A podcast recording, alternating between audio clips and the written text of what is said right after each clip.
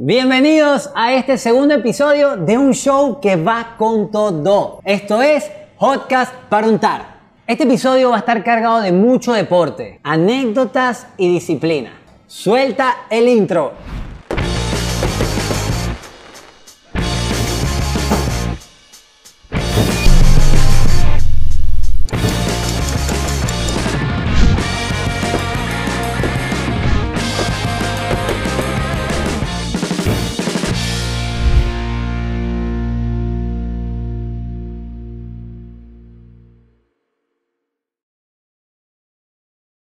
Darle inicio con nuestro invitado el día de hoy, pero antes, antes, importantísimo, hay que entrar un poquito en contexto quién es el sensei Antonio Díaz. Antonio empezó a practicar el karate desde muy pequeño, a los 6 años, y a lo largo de su carrera ha logrado muchísimas cosas. Una de ellas es que tiene un récord Guinness. Tiene un récord Guinness que estaremos conversándolo con él más adelante. Ha sido campeón mundial de kata varias veces. Fíjense que en el campeonato de Karate Do de París del 2012 alcanzó el primer lugar ganando todos los encuentros de ese torneo, prácticamente que le dio una paliza a todo el mundo. Humildemente, disculpen a los demás atletas. Aparte, es el único atleta de toda América en ganar 16 campeonatos panamericanos individuales, o sea, él en, la modalidad kata. Entre enero del 2010, agosto del 2012, no perdió ningún encuentro internacional. O sea, esto es, esto es una locura, esto es una locura. Y se mantuvo en el ranking número uno de la W KF durante cuatro años seguidos. El mejor del mundo durante cuatro años seguidos. Entonces, con muchos años en este deporte, un metro setenta, demasiadas veces parado en un tatami, aparte es cinta negra sexto dan, que nos lo va a estar explicando más adelante, con mucho honor y con mucho respeto vamos a darle la bienvenida a nuestro querido Sensei Antonio Díaz.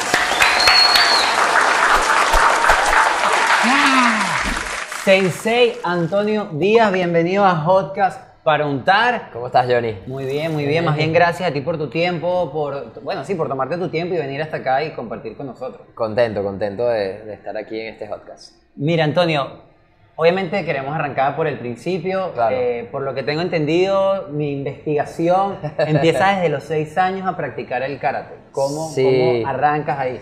Mira, sí, los seis años ya sería como un poquito más formal, porque es cuando me llevan por primera vez a un, a un dojo, que es el lugar, o como llamamos, al lugar donde se practica la disciplina. Eh, pero ya de más pequeñito, eh, en casa había tenido un poquito de instrucción informal por parte de mi papá que siempre fue fanático del karate, también practicaba boxeo y era, como, como decimos nosotros venezolanos, fiebrudo, ¿no? Él, él si, no, si no podía entrenar por el trabajo o algo, llegaba a casa y hacía algo en la casa. Entonces, claro, yo de pequeñito ahí lo veía y lo imitaba, entonces ahí digo que fue mi, mis inicios con, el, con la disciplina, con el Pero tu papá lo hacía amateur, no competía. No, no competía, lo hacía porque, bueno, le, le gustaba, también en, en algún momento de joven lo utilizó como, como bueno, para aprender a, defenderse, ¿no? El karate, el boxeo, era una época en que, en que bueno, estaban, eh, eh, andaban que si en moto, no sé qué, entonces se peleaban los de esta, las patotas, ¿no? La banda esta con esta, entonces bueno, eh, era tipo, tipo las películas, ¿no? Se, aprendían karate, entonces iban con los de acá de esta escuela con esto y así.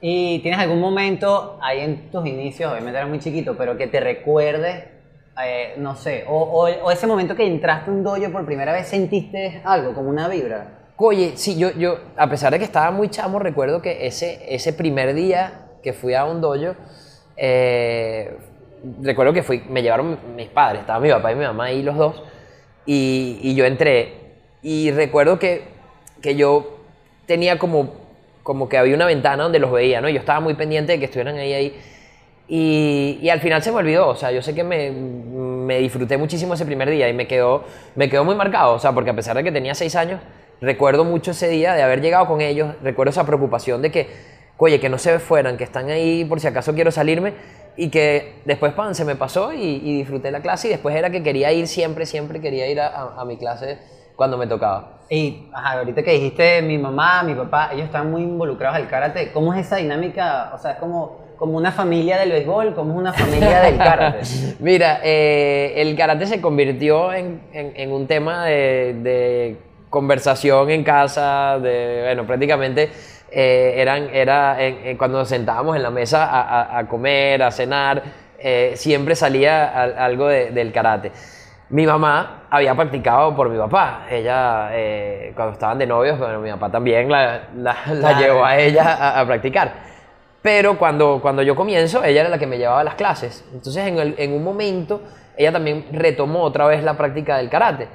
Y se fue involucrando, ¿no? Entonces, claro, yo empecé a competir, ella mm, eh, eh, empezó a ayudar en, en ese momento en, en- en la Asociación de Karate del Ah, ok. Estado, luego pasó a formar parte también de la, de la federación, entonces se fue involucrando en la parte de la dirigencia deportiva también y muchas veces viajaba conmigo porque bueno, ella era, ella era parte de la federación, entonces también eh, viajaba a veces como, como, como parte de- del equipo que iba a estos, a estos eventos. Entonces eso para mí fue, eh, bueno, un apoyo grandísimo porque era, era bueno, tener a mi mamá ahí en, en- en eventos importantes y, y- y que me estuviera viendo y me estuviera apoyando Me también. imaginé un domingo de parrilla, ¿no? La familia Díaz ahí, después de comer la parrilla, todos a la sala haciendo un catar. Sí, algo así, algo así. Algo así. ¿Cuándo te das cuenta que esto es serio?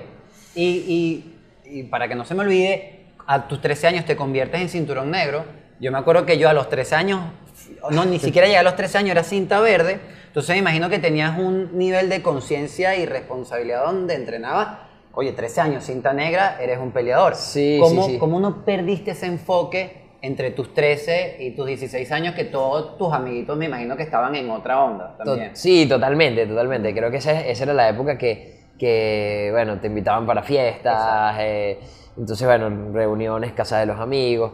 Y muchas veces tocaba escoger, en, en- en- era de repente un viernes y mira, había una fiesta y al día siguiente había un campeonato. Entonces, o había un entrenamiento. Entonces, oye, era como que poder, poder balancear eso. eh, muchas veces me perdí la fiesta había eh, un poquito de inmadurez, ¿no? Entonces a veces lo dudaba, pero después disfrutaba muchísimo. O sea, para mí era eh, una, una alegría muy grande poder estar entrenando. Entonces, bueno, de- cuando ya llegaba a mis entrenamientos, lo disfrutaba. Además, tenía también muchos amigos dentro, de- dentro del mundo del karate. Entonces, bueno, eh, eh, fue un poquito difícil. eh, porque bueno, había la tentación de que, oye, me voy a divertir en la fiesta, no sé qué. Pero bueno, traté de balancearlo. Tampoco, tampoco es que no fui nunca a, a- a una fiesta. eh, y, y muchas veces también mis amigos lo, lo, lo- lo entendían, ¿no? Decía, bueno, este fin de semana no voy, o, o de repente no voy el, el viernes, pero el sábado sí, porque ya salí del campeonato. Entonces, bueno, ahí me. Y luego me iba unía en con directo a ellos. la fiesta a apoyarte en la Eh, sí, sí, muchas veces algunos fueron ahí a, a- a apoyarme, algunos, lo- algunos fueron también de- amigos del colegio a, a- a algunas clases de karate, pero no, pero no siguieron, los traté de, de llevar por ahí, pero no, no siguieron. Mira, ya cuando empiezas a competir, por ejemplo, en 1993, que es tu, tu primera de oro en, en los quintos campeonatos pan- panamericanos juvenil, Sí. eh, pero empezaste con la modalidad comité. Ajá. ¿Cómo, cómo comité, si lo podrías explicar para mí? Sí, sí, en el, en el karate, eh, generalmente la gente cuando escucha karate lo asocia inmediatamente con el combate, con la pelea. Pero en la parte deportiva del karate tenemos dos modalidades. Está el combate, el kumite, que es la pelea, y el kata. El kata son formas. Realmente la, la palabra kata significa forma. Eh, son esquemas que están preestablecidos, fueron creados por maestros hace muchos años, y, y eran la manera de ellos eh, eh, sistematizar un poco esas técnicas de, de practicar las defensas, los ataques, eh, y, y- y era una manera de entrenarlo. Cuando comienza el karate como deporte, bueno, se, se establece que, que esos esquemas, esas formas, puedan ser evaluadas, eh, por supuesto, con, con- con- con unos lineamientos técnicos, Ok. pero también con una parte atlética, la fuerza, la rapidez, el equilibrio. Entonces, a pesar de que son eh, es- eh, movimientos que fueron, o unos esquemas de movimientos que fueron creados hace muchos años, eh, con la competencia han ido evolucionando también, eh, porque los competidores le van poniendo ese toque personal de rapidez, de fuerza, o, o se ha convertido en, en- en- en- algo muy atlético, pero manteniendo la parte tradicional. A pesar de eso, el sistema de evaluación siempre es, un- es, es bastante subjetivo, ¿no? Eh, entonces, bueno, yo empecé con, con- uno empieza generalmente compitiendo en las dos. Eh, tuve esa primera oportunidad de ganar una medalla de oro en combate en un Panamericano juvenil y dije, nada, eh, como que por aquí es la cosa. Pero luego, más adelante, eh, me llamaron a un entrenamiento de la selección nacional y quedé como suplente siendo aún juvenil en la selección de mayores. Entonces dije, bueno, mira, como que aquí se me está abriendo la puerta más rápido para entrar en la selección de adultos y ahí empecé a dedicarle más tiempo y más, más empeño a la práctica del kata. Loco. Ah, bueno, tienes algo ahí, algo ahí que creo que es Sí, momento... sí, sí, sí. Aquí tengo, bueno, traje Ajá. uno de mis cinturones. Tengo, tengo varios cinturones negros, ¿no? Pero este, este es uno de los más viejos, de los más antiguos, eh, que tiene mi, mi, mi, mi nombre escrito en, en japonés. Eh, y bueno, está así por, por tanto tiempo de, de- de uso, ¿no? Aprovechando de una vez, no, no, no, está, en, no está en el guion, pero ¿qué significa la cinta, los colores? Eh, y, y sé que eres sexto, sexto dan. Sí, eh, eh, ¿Cómo es eh, el, el sistema de, de karate, para, para hacer el, eh, un poco esa, esa progresión ¿no? que vas haciendo de lo que vas aprendiendo, es algo que el karate copia de otro arte marcial, que es el judo. ¿no? Esa, esa, esa clasificación de cintas por colores te, te van dando, bueno, eh, según los- lo que vas aprendiendo, vas subiendo de nivel. Cuando son las cintas de colores, lo llamamos cues y van de mayor a menor. Empieza siendo un décimo cue y luego pasas a noveno, octavos, séptimo, sexto, quinto, hasta llegar a primer Q. Cuando llegas a primer Q, generalmente es el cinturón marrón y luego pasas a cinturón negro. Y ahí comienzan los danes, que sí van de menor a mayor. Qué bien, qué bien. Ya ahorita entrando en, en la carrera, eh, por ahí investigué eh, el Soke Yoshimi Inoue. Sí. ¿Qué significó el sensei para ti? Mira, eh, él, él fue una persona que, que- que conocí, me hubiese, me hubiese encantado, siempre digo que me hubiese encantado poder conocerlo antes. Sabía de él, eh, eh, era un, un maestro que, ad- que admiraba muchísimo, había escuchado mucho de él, eh, había visto competidores y atletas que habían sido formados por él, pero en el año 2007 tengo la oportunidad de, de viajar a, a- a- a una ciudad en Japón que se llama Totori, que es donde él eh, tenía su, su, su dojo, y comienzo a entrenar con él, ya incluso había sido, yo había sido medallista mundial, pero mm, eh, llegué a él en un momento que necesitaba como, como una motivación nueva, eh, no había logrado ser campeón del mundo, había sido tres veces medallista de bronce, y, y él me dio como, como ese nuevo aire, y creo que ha sido la persona más influyente en mi karate. Eh, fue, fue un maestro muy, muy importante porque me enseñó eh, a ver el karate de una manera distinta, a, disfrutarlo, a, volver a disfrutar el karate como cuando era niño. Y, él tenía dos frases que para mí eran eh, muy, muy, eran muy valiosas, no solo para el karate, sino para la vida. Una era que siempre teníamos que sonreír y relajarnos, ¿no? Porque a veces uno está entrenando y él veía que estábamos como muy tensos y con cara brava. Él decía, sonríe y relájate que las cosas van a, a fluir. Y eh, vivir siempre la vida al máximo, ¿no? Él decía que la vida era una sola y había que vivirla al máximo. El mentor, fue como un mentor Totalmente, para ti. ¿Qué totalmente. significa tener un mentor en, en un atleta de alto rendimiento? Porque uno cree que ya estás motivado porque... Sí, no, es, fundamental, es fundamental porque por más que yo creo que ese, ese camino de aprendizaje es continuo, siempre estás aprendiendo, eh, por supuesto que siempre puedes aprender de, de hasta, hasta, no solo de maestros, sino a veces de los alumnos, pero eh, esa guía, ¿no? Era algo que a mí me, necesitaba en el momento que lo conocí y, fue muy importante, me dejó muchas herramientas, lamentablemente él falleció en el 2015 y, fue para mí difícil porque yo seguí compitiendo, por, por, he seguido compitiendo por, algunos años sin tener esa persona ahí. Por supuesto que siempre con, con todo ese conocimiento que me dejó, pero eh, siempre de alguna forma ha- hace falta poder tener ese mentor o tener esa, esa, esa guía en, en tu camino. Tienes la vocecita del sensei aquí en cada... Sí, en cada así es, así es, así es. Antonio, cinco Juegos Mundiales y en los cinco obtuviste medalla. ¿cómo? O sea, no, no, no el cómo, porque obviamente hay mucho entrenamiento, pero ¿qué, qué sientes? Porque eres, literal, me gusta hacer la com- comparación por ser portugués, eres el cristiano del karate, el cristiano Ronaldo del, del, del karate. ¿Cómo, cómo, ¿Cómo te sientes, chamo? Mira, eh, yo creo que, que yo desde pequeño soñé con, llegar a ser campeón del mundo. Eh, cuando empecé a, meterme en, esta parte deportiva del karate, yo, yo veía, eh, tuve la oportunidad de ver videos de campeonatos mundiales y, me sabía todos los récords, quién había ganado, qué año, eh, quién había sido el que tenía más medallas. Eh, entonces yo decía, bueno, yo quiero llegar ahí.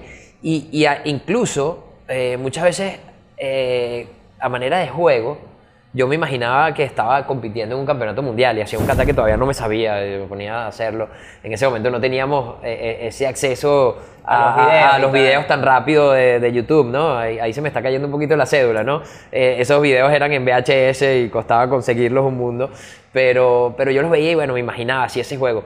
Y inconscientemente estaba haciendo ahí un ejercicio muy poderoso que es la visualización lo eh, no, no- no sabía o no tenía idea de lo que estaba haciendo, pero hoy en día entiendo que es algo muy poderoso y ya yo me estaba visualizando eh, a, dónde, a dónde quería llegar, ¿no? Eh, entonces, bueno, haber logrado eso, haber, haber, haber estado en cinco Juegos del Mundo, lograr esas medallas, igualar récord de- de los que eran mis ídolos, hoy en día eh, lo veo a veces y, y me parece mentira. Digo, wow, ¿en qué, en qué momento pasó todo esto? literal, literal. Siendo, siendo un deporte tan individual, eh, si en algún momento algún rival te hizo saber lo que le hacía sentir. Como por ejemplo, y que, mira, sé que voy a competir hoy contigo. Oye, cálmate, ¿sabes? Ya tienes tres campeonatos mundiales, ya. Sí, no, no, no, no llegamos, no llegó a eso. Siempre más bien era como que había esa, había rivalidad.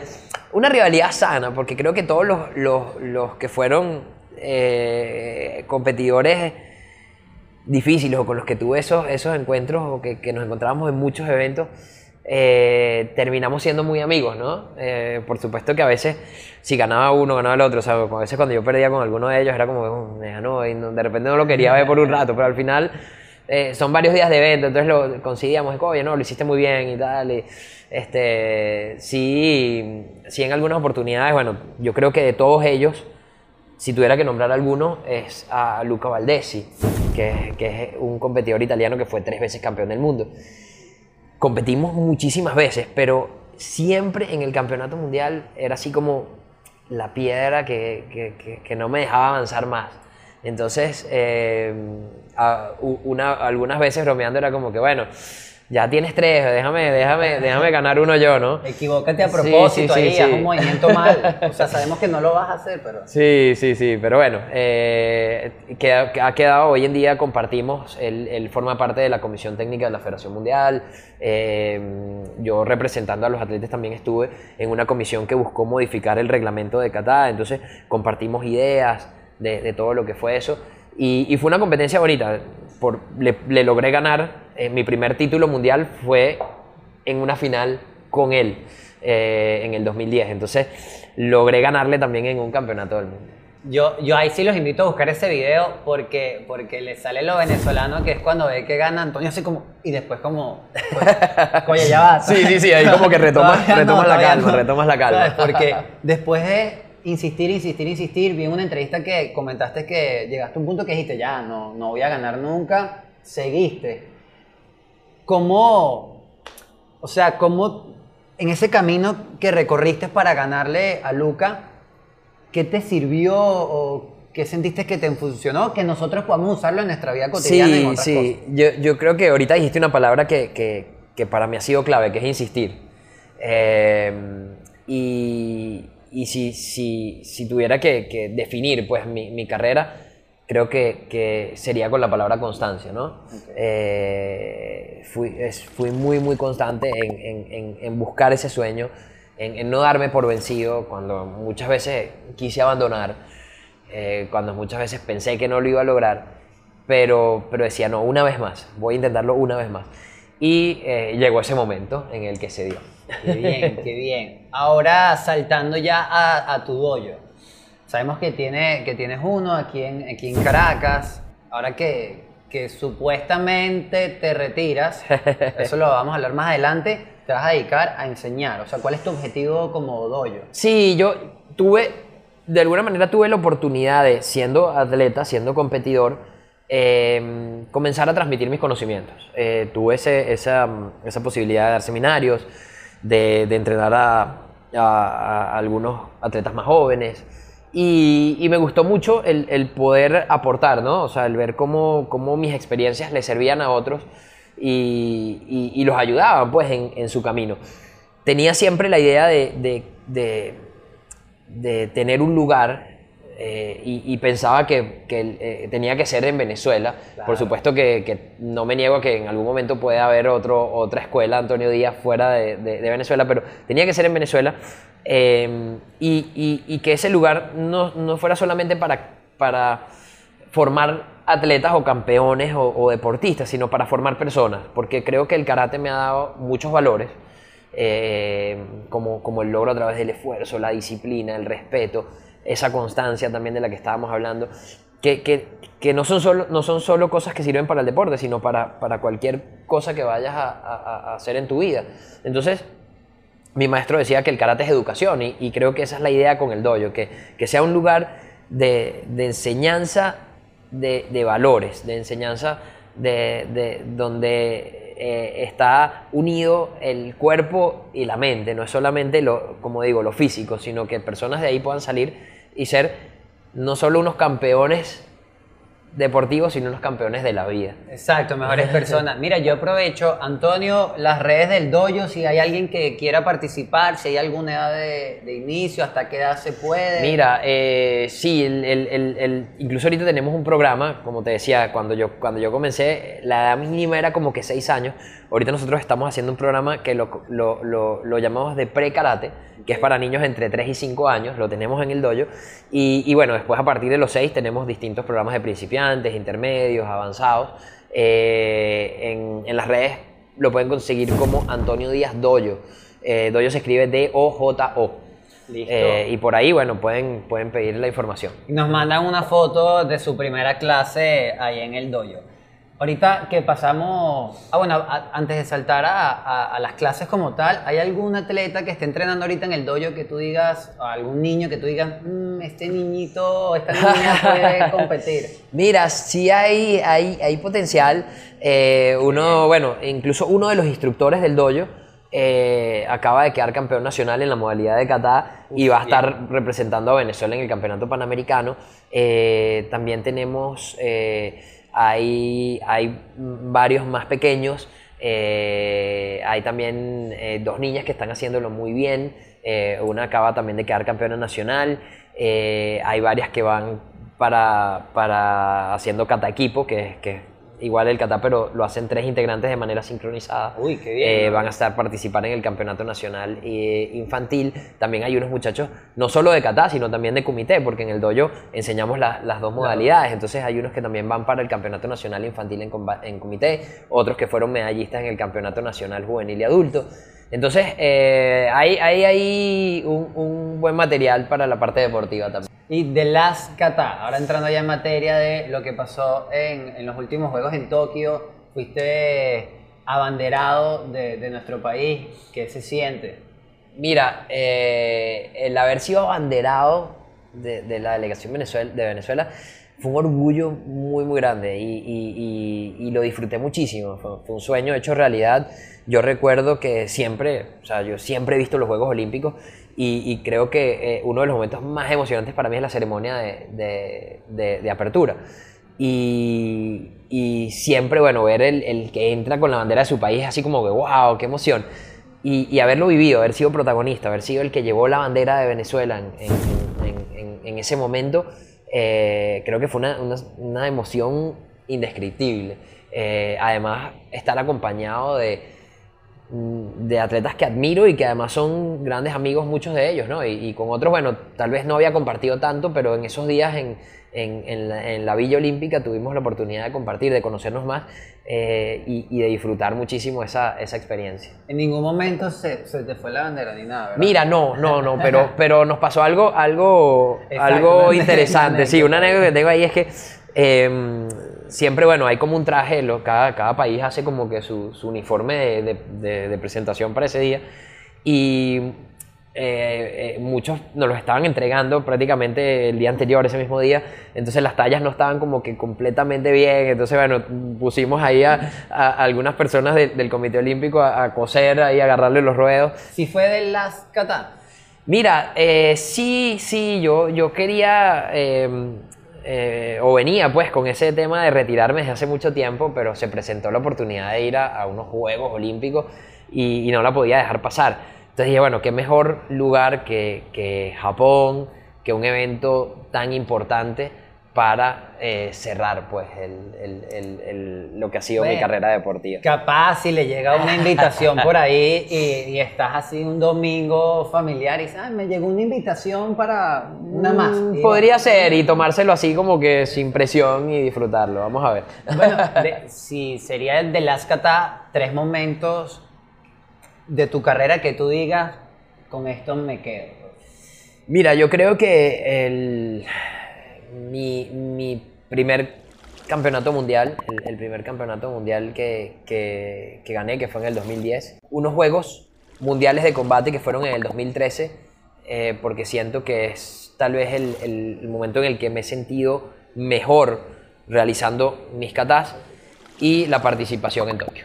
No te lo había preguntado, Antonio, pero ¿cuántas horas al día, capaz ya ahorita no, pero en su momento entrenabas? Mira, eh, para, para un evento importante, muchas veces el, el entrenamiento de la parte, de- eh, lo dividíamos, lo- se divide pues, en- o, o- o yo lo divido en una parte técnica y una parte, digamos, más atlética. En, en lo técnico, por supuesto, es el entrenamiento de, de todo lo que es el, el- los katas, las formas, repet- muchas repeticiones. Y, y, eh, suel- suelen durar entre eh, dos horas, incluso a veces hasta tres o tres y media, depende de, de lo que son, porque es de muchas repeticiones, es un entrenamiento donde, donde también hay que estar muy, muy enfocado. Y eh, la parte física, entre una o dos horas más. Entonces, a veces, no es que todo el tiempo iba a ser así, pero a veces podías estar entrenando en un día unas cinco o seis horas, divididas Eh, en varias sesiones. Lunes, martes, o sea... Sí, de lunes, a, de lunes a sábado, por lo menos, tratando también de tomar un día de, de- de recuperación, eh, donde, bueno, era importante, eh, si había alguna lesión, atenderlo con fisioterapia, a veces masajes de descarga, que te ayuden a recuperar para, bueno, comenzar una nueva semana. ¿Cuál es el país más, o sea, más loco que hayas dicho? ¿Cómo el karate me trajo hasta este lugar? India, haber conocido India, eh, creo que es uno de los lugares más interesantes que, que he podido ir. Qué cool, qué cool. Ya saltando un poco más algo personal, algo más relajado, muy vinculado al karate, pero Ajá. más relajado, Karate Kid. O sea, Ok. yo cuando vi la segunda, la primera no tanto, pero la segunda, sí llegó un punto que dije, yo voy a ser peleador de karate. Obviamente después el colegio, la universidad se me quitó. ¿Con cuál te quedas? ¿La primera versión o ya el remake? No, con la, con la original. También que, bueno, el remake me parece que está súper chévere, está bien hecho. Eh, me gustan mucho también las películas de, de- de Jackie Chan, pero también, a pesar de que mantuvieron el nombre, eh, ya no era karate, sino era, era kung fu, ¿no? Exacto. Eh, estuvo interesante, pero me quedo con la original, con, con el señor Miyagi. Es- si tienes que elegir un sensei entre Miyagi y Mr. Han, Sí, con Miyagi. A pesar de, como te digo, me, me- me parece que el papel de, de Jackie Chan estuvo chévere, pero, pero el señor Miyagi, me quedo con el señor Miyagi, con la original. ¿tienes, ¿tienes un bonsai en la casa? Eh, No sé por qué, no sé por qué llegué ahí, no, pero... sí, no, no, no lo tengo, no lo tengo, pero, pero en, casa de mi, en casa de mis padres eh, había, había uno, había un, un bonsai eh, y, y tengo, ¿sabes? Que en, en- en- en- en- cuando nos mudamos a esa casa donde viven mis padres, había un espacio que era un pedacito de jardín. Y cuando lo vimos, mi papá y yo dijimos, aquí vamos a hacer un dojo. Y ahí hicimos un espacio que me ha servido también como preparación. Muchas veces entre- algunos de mis entrenamientos lo- los, los hice por muchos años ahí. Y tenemos un jardincito japonés donde bueno, hay, hay- había unas maticas y, y un tiempo estuvo un bonsai por ahí. Y si Antonio no se hubiese dedicado al karate, ¿qué, qué estuviese haciendo ahorita, por ejemplo? Mira, eh, yo estudié, bueno, estudié comunicación social. Eh, tal vez eh, el- me hubiese dedicado a hacer más cosas con, con la carrera, ¿no? Eh, porque bueno, empecé a estudiar comunicación, me gustaba, pero, pero justamente también en ese momento que estaba en la universidad fue como que cuando empecé a tener más resultados importantes a nivel internacional, entonces bueno, ya se fue como hacia el karate mi, mi- mi- mi- se convirtió el karate en mi profesión, a pesar de que pude utilizar muchas herramientas de, de- de mis estudios universitarios para, para hacer cosas también relacionadas con el deporte, con el karate, eh, pero creo que tal vez eh, hubiese terminado trabajando en algo más relacionado con la, La, con la comunicación. Y ahorita se me viene ocurriendo porque a mí me encanta ver muchas las películas biográficas de atletas, no sé, de, de el Michael Jordan, por ejemplo. Ok. ¿Te animarías a hacer una documental película de tu carrera. Sí, sí, sí, sí. Bueno, por ahí puede venir algo. Lo que pasa es que no, no, no puedo tampoco decir muchísimo, pero, Pero de- sí lo dejo ahí, lo dejo ahí. Sí, Qué- sí, sí. sí. Qué cool. qué cool. No, y, ojalá que sí, porque, porque lo hablábamos antes. Sí. eh, personalidades como tú, como Dani, que, que ahorita después de estos juegos, eh, mm, veamos, veámoslos como que son más públicos, eh, sí- son una motivación para. para Sí, la- sí, yo creo, que, yo creo que es importante eh,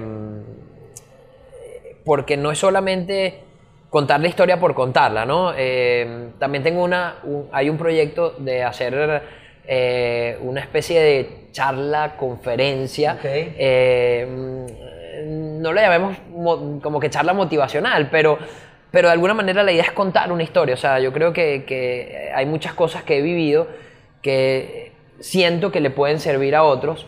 eh, que no, no solo, no solo como, como que sean personas que estén relacionadas al deporte, por eso eh, la idea es llevarlo eh, en ese formato que le pueda llegar a otras personas, porque cosas que uno vive en esa carrera deportiva eh, le puede servir a alguien en su, en su día a día, en su trabajo, en, su, en, Su proyecto, en sus proyectos, en, a los más jóvenes en el- la universidad, en el colegio, y, y, y cómo, cómo de alguna manera eso puede ser un impacto positivo. Entonces es algo que quiero hacer, que quiero llevar y, y- y bueno, estoy con, esa, con eso en mente. Esto creo que es una pregunta muy personal. ¿Cómo la disciplina la trabajas, la construyes? ¿Cómo, cómo creas esa disciplina? Para Yo alguien creo- que sí, yo creo que, sí, yo creo que la disciplina es algo que se, que se, que se puede trabajar, ¿no?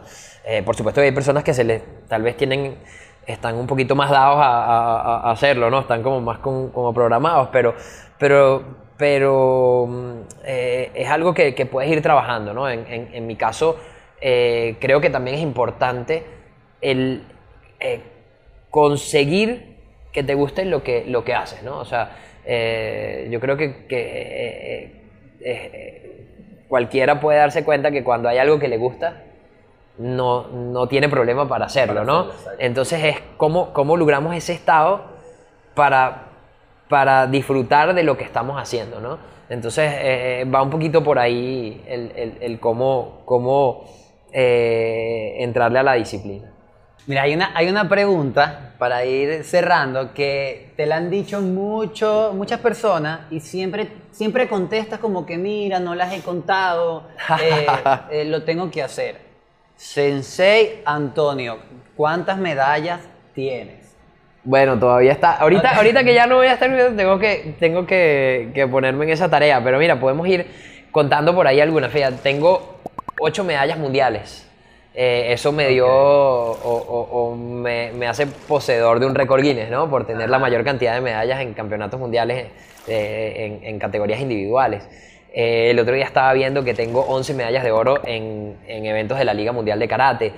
Tengo 16 campeonatos 19. panamericanos, 16 medallas de oro, pero son más porque tengo, creo que son 3 de bronce y 2 de oro. 5 juegos centroamericanos y del Caribe, 4 juegos suramericanos. Ay, yo me quedé corto entonces. Sí, sí, sí, son, Porque son bastantes. Wikipedia, yo me fui a Wikipedia, conté 38, pero ya estamos hablando Sí, lo que pasa es que ahí, ahí están como que las de los campeonatos mundiales y campeonatos panamericanos, pero bueno, Bueno, ah, ahí, te- ahí, ahí-. Cuando te vayas a tomar la foto con todas las medallas, tú me invitas, yo me pongo un kimono y tal, y yo me paro al lado tuyo tal cual maniquí. para, para, quitarla, sí, ok, no- para ayudarme, porque son muchas, son muchas, sí, sí, sí, sí. Y Antonio, ahora, ¿qué, qué, qué va a pasar con Antonio? Mira, eh, voy a seguir involucrado en el karate eh, en, distintas facetas. Está la escuela, eh, tengo muchas propuestas también para, para dar seminarios, trabajar con algunos equipos, con algunos atletas o competidores. Entonces, bueno, el karate va a seguir formando parte de mi vida. También dedicarle tiempo a mi familia, creo que eso, eso para mí es súper, súper importante. Mi bebé, bueno, ya ahí, por ahí imita un poquito algunas cosas de cuando me he visto haciendo algunas cosas de karate, pero también eh, en, la casa le tengo unas peloticas y bueno, a veces las patea o hay como un arito de básquet y las lanza. Entonces, bueno, quiero que pruebe muchísimos, muchísimos eh, actividades, no solamente el karate, por supuesto que va a tener contacto con el karate, pero que, que pruebe. eh, y bueno, apoyarlo, si no es deporte, tal vez le gusta otra cosa, la música, en lo que se dedique, por supuesto que, que apoyarlo. Pero ahorita aprovechar y, y disfrutar de, de- de compartir y recuperar a veces ese tiempo que, que por, por compromisos, por viajes, por competencias, eh, no pude estar ahí y, y- y ahorita entregárselo. Sé que te tatuaste los aros de, de Sí, Tokio, sí, sí. de las Olimpiadas. eh, ¿Te dolió? ¿Y por qué? ¿Qué significa para ti? Mira, eh, sí, lo hice, lo hice en un lugar que, que, que fue un poquito molesto, ¿no? Eh, sobre todo también por, porque tenía color, entonces era como que repasarlo varias veces. Eh, fue aquí cerca de la, de- en la zona de, de- de- donde están la- por las costillas, ¿no? Aquí. Eh, creo que, que era algo que... Me gustan los tatuajes. Tengo cuatro tatuajes y, y e- el hecho de, no sé, para un atleta participar es como, en, en- en los Juegos, es como el, el- el evento más importante deportivo. Entonces, es como, como ese, ese recuerdo, ¿no? Tiene esa simbología de que siempre va a estar ahí eh, contigo. Igual, o- hoy en día también a los atletas que participan en, lo- en los Juegos Olímpicos, eh, se les entrega un título, ¿no? Así como, como, como el de doctor o algo Ok, que puedes ok. poner en- junto a tu nombre, que son la, eh, las siglas O- OLI, O-L-Y. Entonces, eh, eh, a, a ese nivel, ¿no? Es de, el- eh, son tan, tan pocos o, o- o- o- es tan, tan, tan selecto los Exacto, grupos que llega a participar en unos Juegos Olímpicos que, que bueno, eh, decidí dejarlo ahí como, como, como recuerdo. Mira, nos salimos del deporte. Hay, hay como una, una discusión siempre entre, para comer diablitos, ¿eres del team arepa asada o frita? Frita, frita. Frita. Y además que hay, hay, un movimiento de- del karate, ¿no? Así como los karatecas rompen tablas, hay una, como una disciplina de romper tablas con, con golpes, hay una técnica que se llama, con la mano abierta, que se llama golpe cuchillo. Sí. Ah, Bueno, aquí El traje una arepa, a ver si la podemos abrir con un golpe. ¿Te Ahí. Y que. Guau, Y luego, bueno, para ponerle el diablito. Pero bueno, Antonio, gracias por estar acá. Sí, sí me encantaría que le dijeras tanto a, la- a los niños, a las niñas que nos están viendo, a sus padres, que les motive que por ti practiquen el karate o empiecen a practicar el karate. eh, todo el tema, sí, de ¿qué, mensaje le darías tanto a ellos como a su familia para que los apoyen. Mira, bueno, primero que, practicar deportes es eh, eh, una, una herramienta para la vida. Si deciden elegir el, karate, seguramente van a- a- a conseguir ahí muchísimas cosas que les van a servir para toda su vida. Eh, los invito eh, a, que, lo prueben, a que, lo intenten. Y eh, en cualquier cosa que hagan, nunca se den por vencidos, siempre entréguense al máximo y disfruten muchísimo las cosas que- que están viviendo. O sea, yo estoy aquí con una lagrimita. El doyo, do- el doyo Antonio Díaz, si no me equivoco, queda en los palos grandes. Exactamente. En Caracas, eh, las puertas están abiertas. Antonio me dio permiso de yo decir estas palabras. Gracias por estar aquí en Hotcast para untar. No, un placer, lo disfruté muchísimo. Está de más decir que eres inspiración, chamo, de verdad. Y otra yo no sé, yo últimamente estoy muy sentimental. eh, son un orgullo para nuestro país, creo que lo saben. eh, se lo hemos hecho saber, estamos muy orgullosos de ustedes. Y bueno, eh, todo el éxito del mundo con tu doyo y con los próximos retos. Muchísimas gracias, muchísimas gracias. Este episodio llegó a su fin, pero no se pongan tristes porque Hotcast viene con más. Vamos a tener más episodios. Si se suscriben al canal, les van a poder llegar las notificaciones y así se enteran cuando van a salir los otros episodios. Entonces, ya saben, no solamente estamos por la plataforma de YouTube, estamos en todas las plataformas de audio, por si estás en el carro haciendo ejercicio, quieres seguir escuchándonos y bueno, y compartiendo con nosotros. Ya no se dice corte, ahora se dice se unta y nos vamos. Chao.